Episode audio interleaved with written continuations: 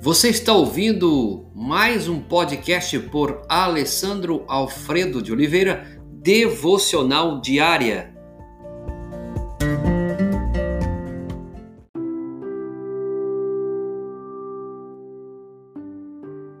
Ame a Deus de toda a sua alma. O que é alma? O Antigo Testamento usa a palavra hebraica nefesh, significa sopro, fôlego, respiração.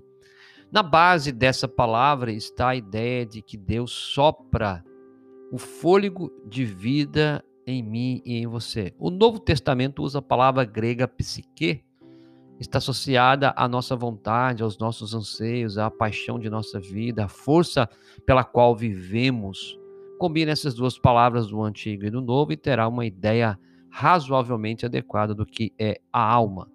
Mas para amar a Deus de toda a alma, busque-o apaixonadamente. Por ser a alma, a expressão da nossa essência, uma alma relacionalmente saudável certamente vai buscar expressar apaixonadamente o seu amor a Deus. Jesus contou muitas histórias desse tipo de paixão, desse tipo de sede na vida, desejo. Muitas dessas histórias sobre a paixão com que buscamos a Deus e o seu reino estavam associadas a encontrar algo que se perdera. Você vai encontrar isso em Lucas capítulo 15.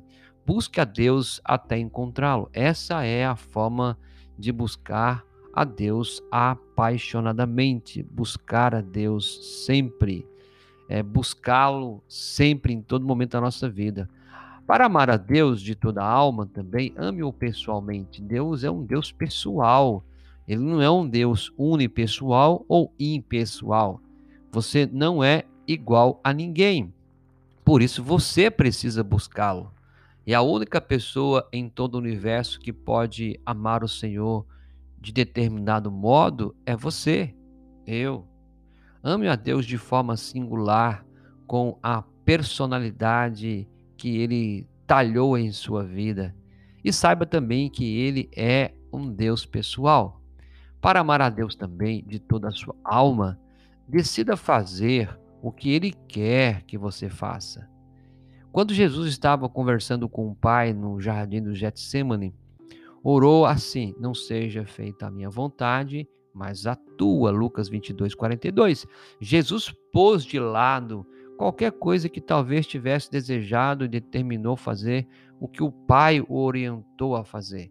Se você é um cristão que teme a Deus, que obedece ao Senhor, que tem como Senhor da sua vida, em algum tempo já descobriu que facilmente desenvolvemos o hábito de amar a Deus de parte, mas não de toda a nossa alma?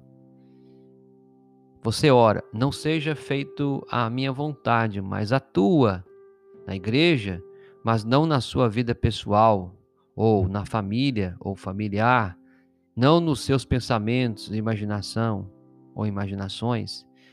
Nessa semana, marque toda a sua vida com oração.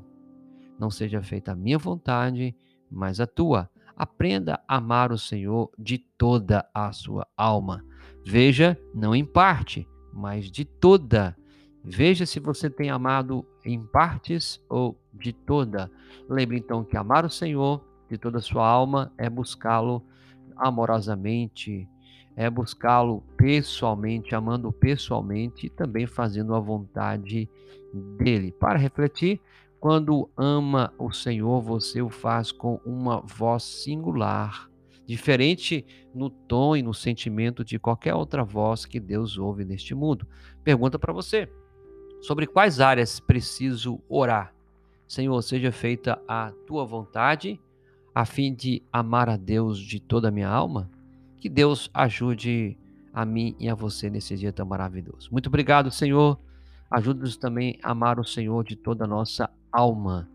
Não em parte, Senhor, mas aquilo quem somos, a essência do nosso ser, que o Senhor soprou em nós o fôlego de vida, nos fazendo alma vivente, sendo um ser pensante, capacitado para entender que possamos amar o Senhor, ó oh Pai de fato como a tua palavra deseja. Em nome de Jesus. Amém.